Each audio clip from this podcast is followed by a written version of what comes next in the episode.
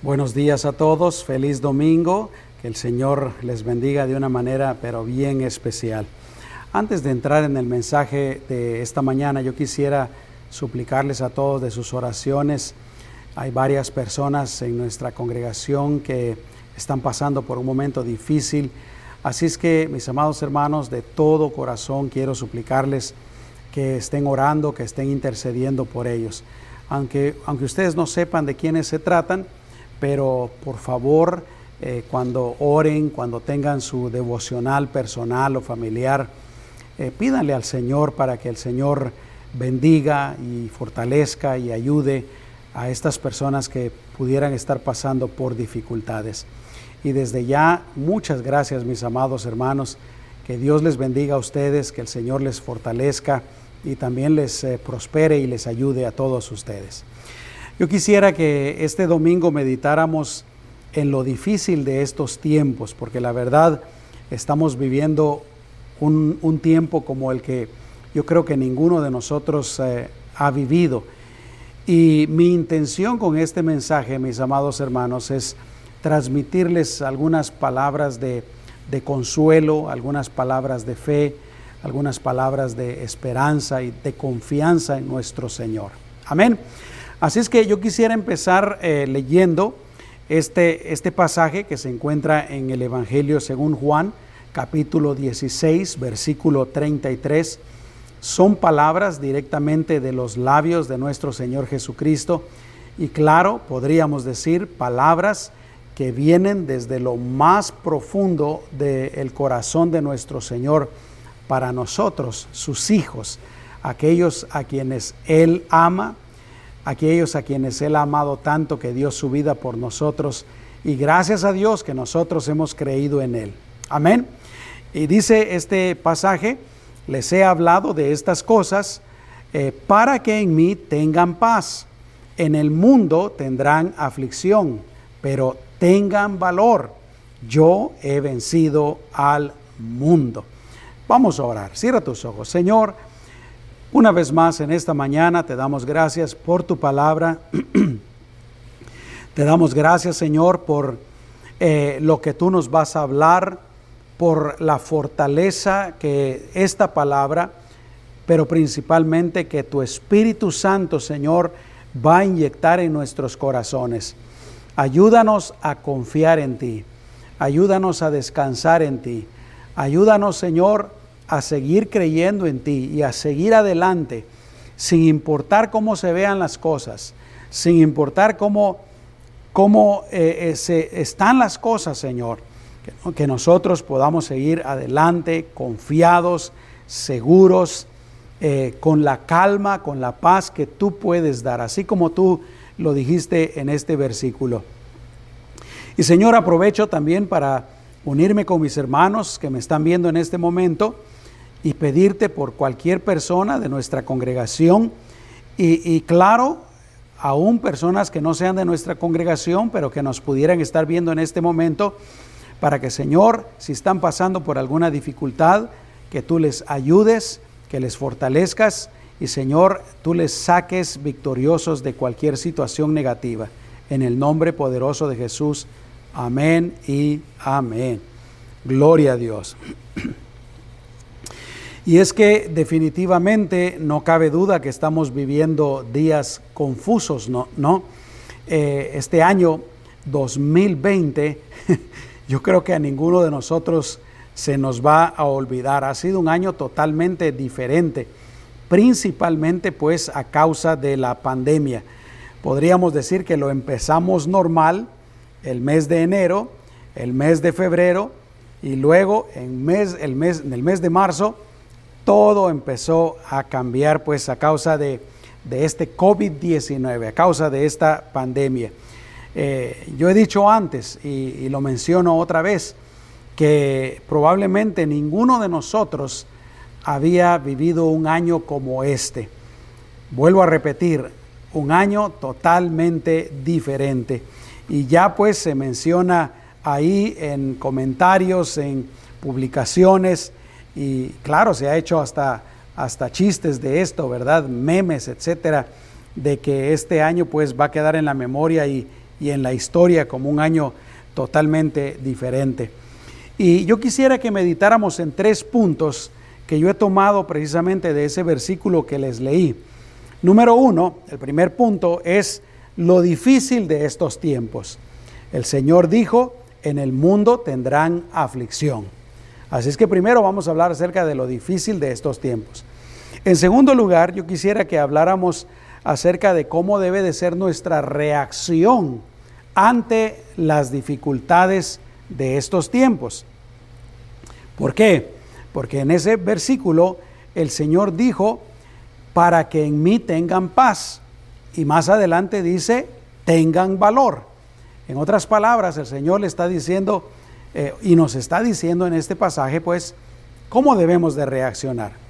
Y en tercer lugar, yo quiero que hablemos acerca de las promesas que el Señor tiene para nosotros, sus hijos, para nosotros los creyentes. ¿Por qué? Porque también en ese pasaje eh, Él les dice, yo les he hablado estas cosas para que en mí tengan paz y termina diciendo, yo he vencido al mundo. Así es que primero vamos a hablar acerca de lo difícil de estos tiempos y las causas de esta dificultad. En segundo lugar, vamos a hablar acerca de cómo deberíamos de reaccionar como creyentes ante estos tiempos. Y en tercer lugar, vamos a terminar pues meditando un poquito en las promesas del Señor para nosotros los cristianos, aún en medio de tiempos difíciles. Amén. Muy bien. Hablemos primero pues acerca de lo difícil de estos tiempos. Y yo quiero mencionar tres causas de las dificultades, eh, podríamos decir, más relevantes en este momento. Primero está lo de la pandemia, lo del COVID-19 y, todos los males que esto ha traído. Por supuesto, primero está obviamente eh, los... Ah, los efectos negativos que el virus trae cuando una persona se contagia, ¿no? Que pueden variar grandemente dependiendo de la persona. Eh, algunos se contagian del virus y no tienen ningún síntoma. Otros eh, tienen síntomas leves. Otros, podríamos decir, tienen los síntomas regulares, que entre, entre otras cosas viene siendo fiebre, viene siendo, algunos dicen malestar estomacal, pérdida de la sensación de los sabores y del olfato, ah, falta de respiración o falta de aliento, eh, etcétera, etcétera. Creo que ya mencioné las fiebres, ¿no? Eh, y si no, pues fiebres es otra de esas, ah, eh, de otras de esas consecuencias de cuando una persona se contagia. Y estos síntomas, para algunos, pues, podemos ver que se ponen bastante graves, son, se ven en la necesidad de ir al hospital y tristemente pues algunos hasta han fallecido.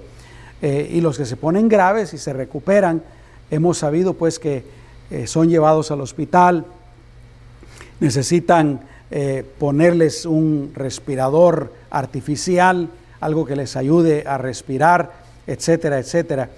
Pero pues en pocas palabras, la pandemia es una de las ah, razones, una de las causas que más dificultad ha traído a estos tiempos. Eh, y no solamente pues los, ah, los síntomas de cuando una persona se contamina, pero otra cosa que yo quisiera mencionar es también eh, el temor y la confusión que todo esto ha traído. Tal vez en este momento ya la confusión como que se está calmando un poquito, ¿no? Pero ¿se recuerdan ustedes al principio cuando empezaron a hablar acerca de, este virus, por ejemplo en los Estados Unidos, ¿verdad? Se, se les cerró hasta cierto punto la entrada de las personas que venían de la China, luego de Europa, luego las conferencias que estaban dando a diario en la televisión. Un día decían una cosa, otro día decían una cosa diferente. Y todos estábamos ahí pendientes, escuchando, y la verdad trajo mucha confusión, eh, trajo bastante estrés, trajo bastante preocupación eh, y encima de eso la cuarentena, el encierro, que ninguno de nosotros, vuelvo a decir, habíamos experimentado algo como esto. Eh, eso de, tener que encerrarnos en nuestra casa, de no salir, eso de tener que mantener distancia social, de no saludarnos como lo hacíamos normalmente, darnos la mano, abrazarnos, visitarnos los unos a los otros. Luego las escuelas se cerraron, eh, las iglesias se, se cerraron, etcétera. Y todavía el día de hoy estamos pues experimentando eh, bastantes de esas regulaciones con el propósito de, de aminorar los contagios y por supuesto, por, supuesto las, las muertes, ¿no? Pero de veras que estamos viviendo tiempos confusos, tiempos difíciles. Y encima de eso, aparte de la pandemia, ¿qué tal con todas esas protestas que hubieron a causa de la muerte injustificada de un hombre? Eh, que probablemente las protestas empezaron bien, pero luego aparentemente hubieron ciertos grupos con sus propias agendas, con sus propios propósitos, que aprovecharon lo que había sucedido y empezaron a causar estragos. Vimos cómo eh, en diferentes ciudades de, esta nación ah, habían protestas, pero eh, se fueron más allá de una, una protesta normal y una protesta eh, sana, una protesta correcta, y empezaron a causar crimen empezaron a causar robo, empezaron a causar destrucción, estragos, incendio y más violencia, a tal punto que, que ahora pues están pidiendo y, se quieren, quieren que hagan cosas que están totalmente fuera de la, de la razón y de lo que es correcto. Así es que eh, tenemos la pandemia, tenemos ah, todo este caos de índole social, y aparte de eso, seguramente podríamos agregarle nuestras propias dificultades. Ah, hay personas, como decía hace al principio, que en este momento están pasando dificultades personales. Eh, algunos y algunos de nuestra congregación en este momento se encuentran ah, luchando en contra de la infección de este virus. Y por eso les decía, oremos por ellos. Hay otros que tienen miembros de su familia que están enfermos, necesitan de nuestras oraciones. Pero hay otros que están teniendo algunos otros tipos de dificultades, algunos dificultades financieras, otros eh, dificultades matrimoniales, dificultades familiares, diferentes tipos pues de, de problemas. Así es que por eso digo, que definitivamente estamos viviendo tiempos difíciles, tiempos confusos, tiempos de problemas. La pandemia, el caos social y nuestras propias dificultades. Mis amados hermanos, por eso es tan importante que estemos bien cerca del Señor, que estemos bien consagrados al Señor, entregados al Señor que le amemos, que le adoremos, que vivamos para Él, que, hagamos su voluntad. Porque, repito, estamos viviendo tiempos difíciles y seguramente van a haber más tiempos difíciles más adelante. Nosotros no sabemos qué es lo que viene en el futuro, pero por la palabra del Señor sabemos que vienen algunos tiempos difíciles. Tal vez a ti y a mí no, no, no nos toque vivirlos, pero tal vez a nuestros hijos sí, y a nuestros nietos. Yo creo que eso también es un buen recordatorio, ¿no? Para que nosotros les ayudemos a ellos para que conozcan al Señor principalmente. Les ayudemos a ellos para que conozcan la palabra de Dios y confíen en la palabra del Señor. Y de esa manera ellos también puedan transmitirlo a, sus hijos, a nuestros nietos. Pero vuelvo, el primer punto, es que estamos viviendo tiempos difíciles, tiempos raros, tiempos diferentes. Pero aquí viene el segundo punto. ¿Cómo vamos a reaccionar? o cómo debemos de reaccionar como cristianos ante estos tiempos difíciles. En primer lugar, no deberíamos de reaccionar como reaccionan aquellos que no tienen la esperanza que nosotros tenemos. Aquellas personas que no conocen al Señor como su Salvador. Aquellas personas que, que no conocen la palabra de Dios. Mis amados hermanos, nosotros tenemos que tener cuidado de no reaccionar inapropiadamente. Ya he hablado de esto en el pasado, pero por ejemplo, ante la pandemia, la palabra de Dios profetiza una y otra vez de que al final de los tiempos van a haber pestes, van a haber pandemias. Entonces no nos debe de asustar. Nosotros debemos de confiar en el Señor. Nosotros debemos de estar bien parados, bien firmes, bien seguros en el Señor. ¿Nos podemos enfermar? Claro que sí, nos podemos enfermar. ¿Podría causar estragos físicos en nosotros? Por supuesto que sí. ¿Podría causarnos la muerte? Claro que sí. ¿Podría infectar a nuestra familia? Sí, todo eso lo estamos viendo el día de hoy. Pero encima de eso, nosotros tenemos que estar seguros, tenemos que estar confiados. Por eso digo, no podemos reaccionar como reaccionan aquellos que no tienen nuestra esperanza, mis amados hermanos. La verdad es que es triste. Yo he visto que algunas personas, cristianos, reaccionan a veces peor que los que no son cristianos. A veces cristianos son los que han reaccionado con más miedo, con más estrés, con más desesperación. Y qué bueno que por lo menos se lo guardaran para ellos, ¿no? Pero, pero lo han expuesto, lo exponen en los medios sociales, eh, se lo dicen a, a sus familiares, a sus amigos, etc. No, mis amados hermanos. Jesús dijo, en el mundo tendrán aflicción, pero tengan valor. Otra versión dice, confíen, confíen, confíen. No podemos reaccionar como reaccionan las personas que no conocen al Señor.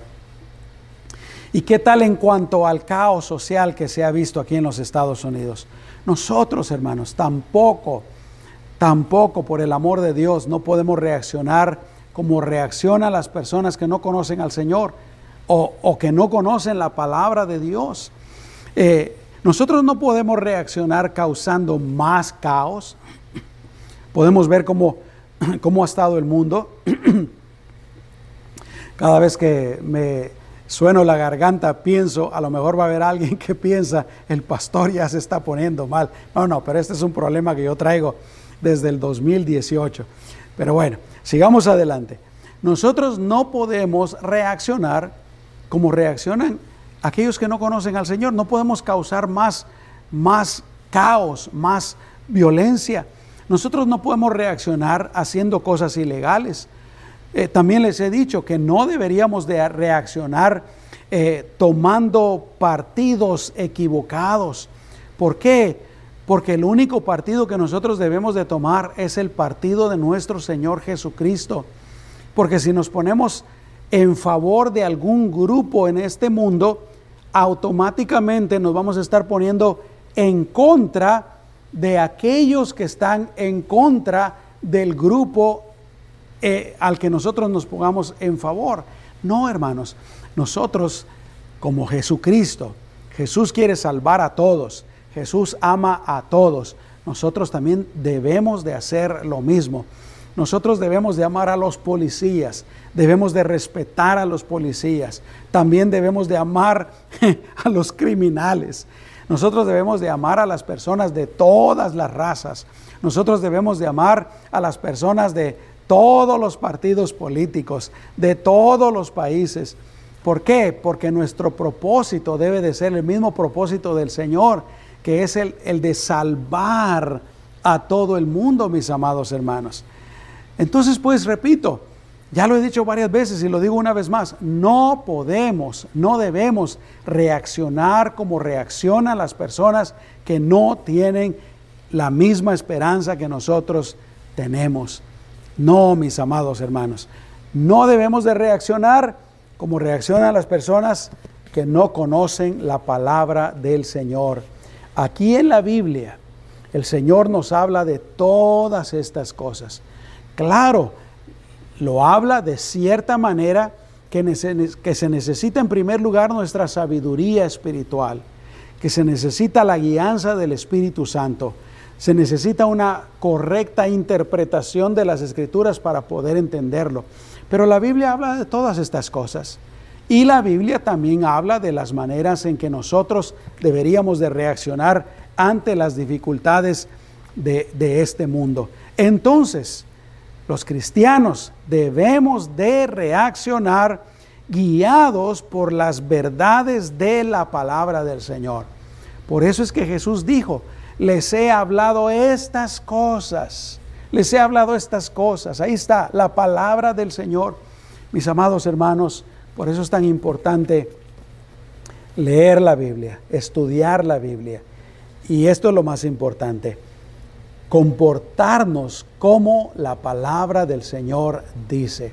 Porque lamentablemente a veces como cristianos, aquí nos dice que hagamos algo y nosotros hacemos algo que es totalmente diferente y contrario a la palabra de Dios. No, mis amados hermanos, tenemos que reaccionar ante las dificultades como el Señor nos guía en su palabra. ¿Cuántos pueden decir amén a eso? ¿Cuántos quieren hacerlo de esa manera? Gloria a Dios.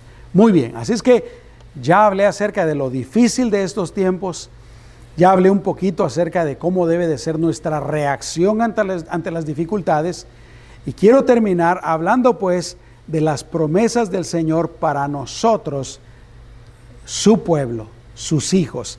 ¿Y dónde encontramos esas promesas?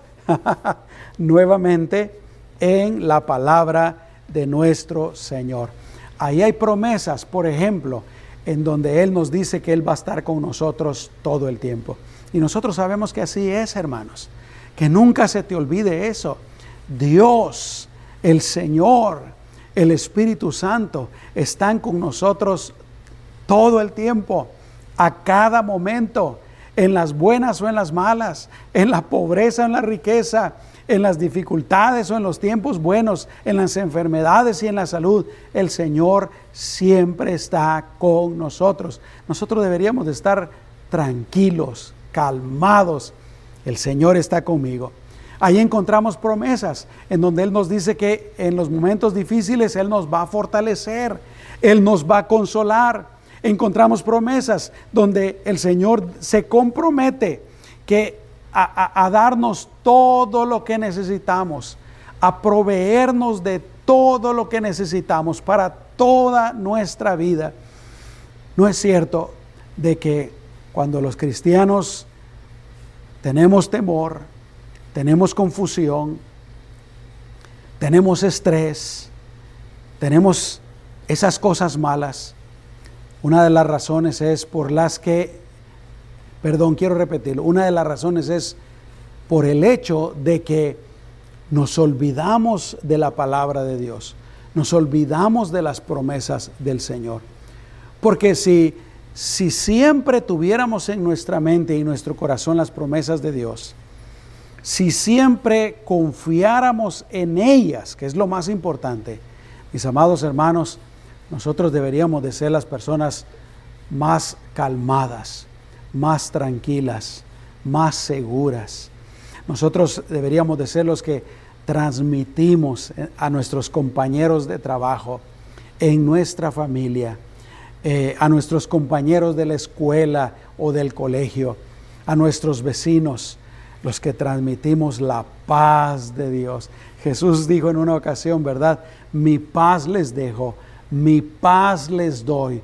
Yo no se las doy como el mundo la da. No se turbe, no se confunda, no se acongoje su corazón. Así deberíamos de ser nosotros si verdaderamente creemos las promesas del Señor. ¿Y sabes por qué? Porque Dios a pesar de cómo se mire el mundo, a pesar de todo lo que está pasando, a pesar de todo lo que va a pasar en el futuro, nuestro Señor tiene absoluto control, tiene absoluta potestad sobre todas las cosas. A nosotros a veces no nos parece así. Y claro, a los que no son creyentes, los, que son eh, de este mundo, que todavía no han conocido al Señor, peor todavía.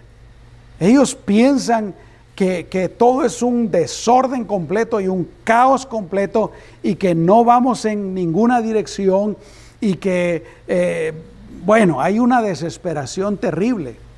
Pero lo malo es cuando nosotros nos causa esos mismos pensamientos y esos mismos sentimientos de que todo está fuera de control. No, hermanos. El Señor, te lo repito, tiene total control tiene total dominio, total potestad sobre todas las cosas. Y aquí a nosotros nos puede parecer pues que todo está fuera de control, pero para el Señor no. Quiero compartirte algunos pasajes que se encuentran en el libro de Apocalipsis que nos hablan de quién es el Señor y cómo Él lo va a poner todo bajo su control. Él ya está sobre el control de todas las cosas. Pero Él lo va a poner todo totalmente bajo su control.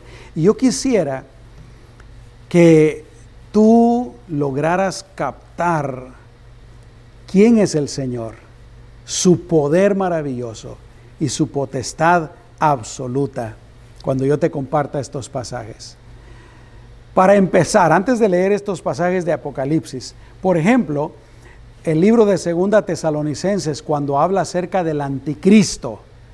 ¿Sabes cómo dice la Biblia que el Señor se va a hacer cargo del anticristo?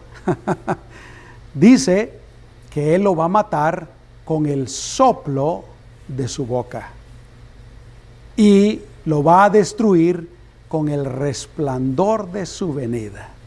Eso es todo.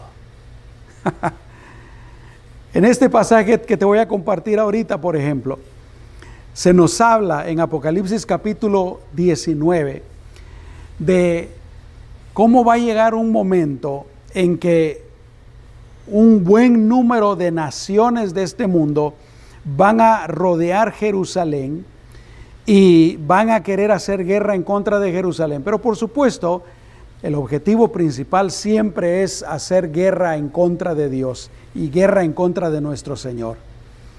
Y nosotros muchas veces, ¿verdad? Hablamos de una guerra espiritual, pero cuando hablamos así, nos, nos da la impresión, porque obviamente lo comparamos con las guerras de este mundo, ¿verdad? Por ejemplo, en este mundo, eh, cuando hay una guerra entre dos ejércitos, ah, Puede que una domine por un tiempo, la otra domine por otro tiempo, que ésta use ciertas armas y que ésta use ciertas armas. O sea, eh, en cierto sentido, pues es bastante igual la, la, batalla y la guerra, hasta que llega algún momento en que alguna de las dos naciones se sobreponga sobre la otra. Pero con Dios no es así. todo lo que el diablo hace, todo lo que el enemigo hace y toda esta supuesta guerra está bajo el control y el dominio absoluto de nuestro Señor. El diablo solo puede hacer lo que el Señor le permita. Así es que aquí te va. El primer pasaje se encuentra en Apocalipsis capítulo 19, versículos 19 al 20. Y tú sabes, ¿verdad?, de que va a surgir el anticristo al anticristo, eh, la palabra de Dios le llama la bestia. Escucha lo que dice. Y vi a la bestia y a los reyes de la tierra y a sus ejércitos congregados para hacer la guerra contra el que estaba montado sobre el caballo y contra su ejército. Ahí es donde te decía, ¿verdad? Se van a congregar alrededor de Israel, de Jerusalén, pero realmente su objetivo es hacer guerra en contra del Señor. Si tú lees los pasajes anteriores, ha hablado acerca de cuando nuestro Señor Jesucristo regresa en un caballo blanco. Así es que ahorita pues nos, nos puede dar la impresión como que es una una guerra balanceada, ¿verdad? Nos puede dar la impresión de que el enemigo y los ejércitos son grandes, son poderosos, etcétera, etcétera. No, vi a los reyes de la tierra, a sus ejércitos congregados para hacer guerra contra el que estaba montado sobre el caballo y contra su ejército. Pero escucha, escucha esto. Y la bestia fue tomada prisionera. Es todo lo que dice. No dice que hubo una gran batalla entre los ángeles y el diablo y los demonios y, y, los ejércitos. No habla nada de eso. Simple y sencillamente dice, y la bestia fue tomada prisionera, junto con el falso profeta que había hecho delante de ella las señales con que había engañado a los que recibieron la marca de la bestia y adoraban a su imagen. Ambos fueron lanzados vivos al lago de fuego ardiendo con azufre. Y ni siquiera nos dice qué fue lo que el Señor hizo. Simplemente, o sea, me refiero pues a que no nos dice que, que, el Señor los atacó, que el Señor mandó ángeles, que el Señor esto, que el Señor el otro. Simple y sencillamente, la bestia fue tomada prisionera. Te repito, Dios está en absoluto control, en absoluto poder. Más adelante, hablando acerca del diablo, versículos, perdón, Apocalipsis 20, versículos 1 al 3 dice, vi a un ángel que descendía del cielo. No está hablando de nuestro Señor, está hablando de un ángel. Vi a un ángel que descendía del cielo y que tenía en su mano la llave del abismo y una gran cadena. Y aquí está, el diablo que es poderoso, el diablo que es grande. No, mis amados hermanos, por eso te digo que es tan importante conocer y entender la palabra del Señor. El diablo sí es poderoso, el diablo sí es grande. Tal vez nosotros lo miremos así, tal vez el mundo lo mire así, pero Dios está en absoluto control. Nuestro Señor está en absoluto control. El diablo no puede hacer absolutamente nada, nada en contra de nuestro Señor. Dice, vi un ángel que descendía del cielo, que tenía en su mano la llave del abismo y una gran cadena. Aquí está. y prendió al dragón. Es todo. Prendió al dragón, aquella serpiente antigua que es el diablo y Satanás, y le ató por mil años. Lo arrojó al abismo y lo cerró y lo selló sobre él para que no engañase más a las naciones hasta que se cumpliesen los mil años. Esto es al principio de, del milenio, de los mil años del reinado de Jesús aquí en la tierra. Y escucha lo que dice acerca del final.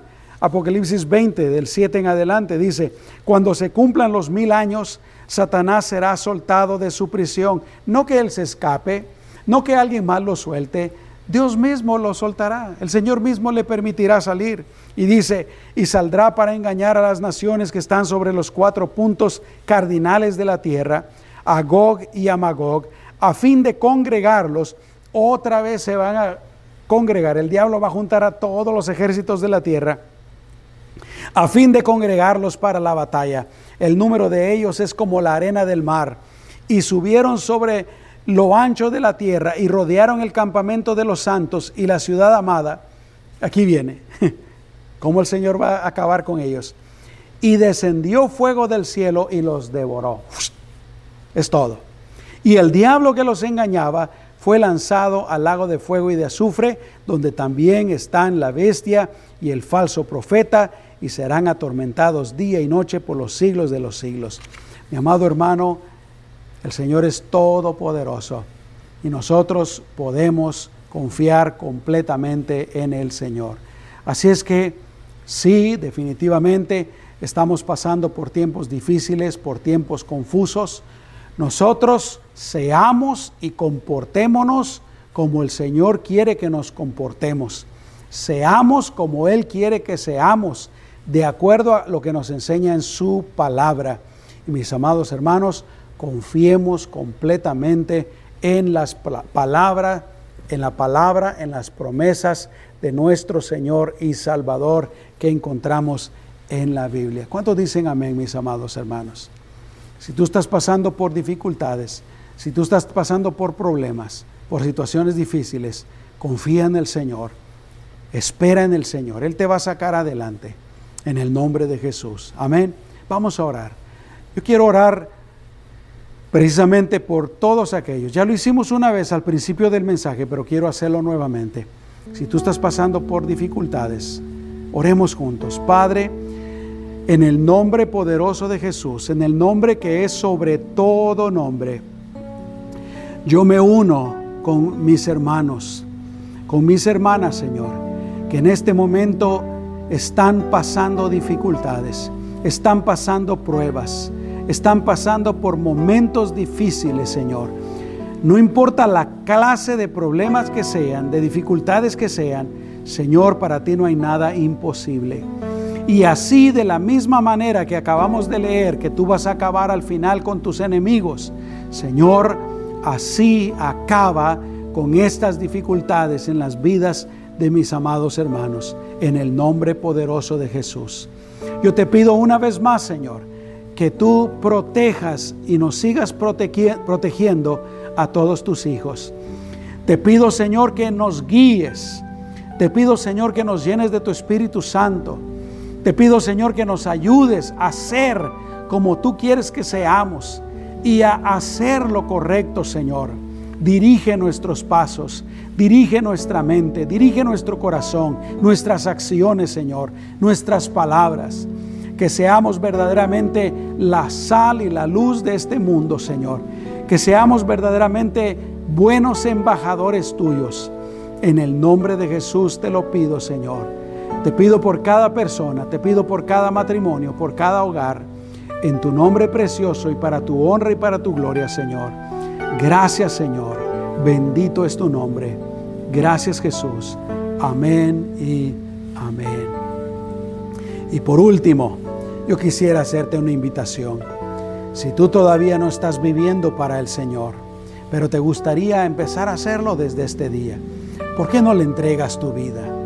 ¿Por qué no le dices, le pides que Él venga a reinar en tu vida y en tu hogar? ¿Te gustaría hacerlo? Si quieres hacerlo, repite esta oración después de mí. Ahí donde estás, cierra tus ojos y le dices al Señor, Señor Jesús, yo te pido en este momento que vengas a mi vida, que vengas a mi familia y que tú reines, Señor, que reines en mi vida y en mi hogar. Yo abro las puertas de mi corazón y te invito a entrar en mi vida. Te pido que me perdones de todos mis pecados y que me limpies de toda maldad. Hazme conforme a tu voluntad. De hoy en adelante, Señor, yo me voy a esforzar para vivir como tú nos mandas en tu palabra. En el nombre de Jesús. Amén y amén. Gloria a Dios. Que Dios te bendiga y que no se te olvide esta semana. A pesar de que estamos viviendo en tiempos difíciles, el Señor está con nosotros. Él es victorioso y nosotros podemos compartir de esa victoria del Señor. Que Dios te bendiga que Él bendiga tu casa, bendiga tu familia, bendiga tu trabajo, bendiga todos los aspectos de tu vida. En el nombre de Jesús. Hasta pronto.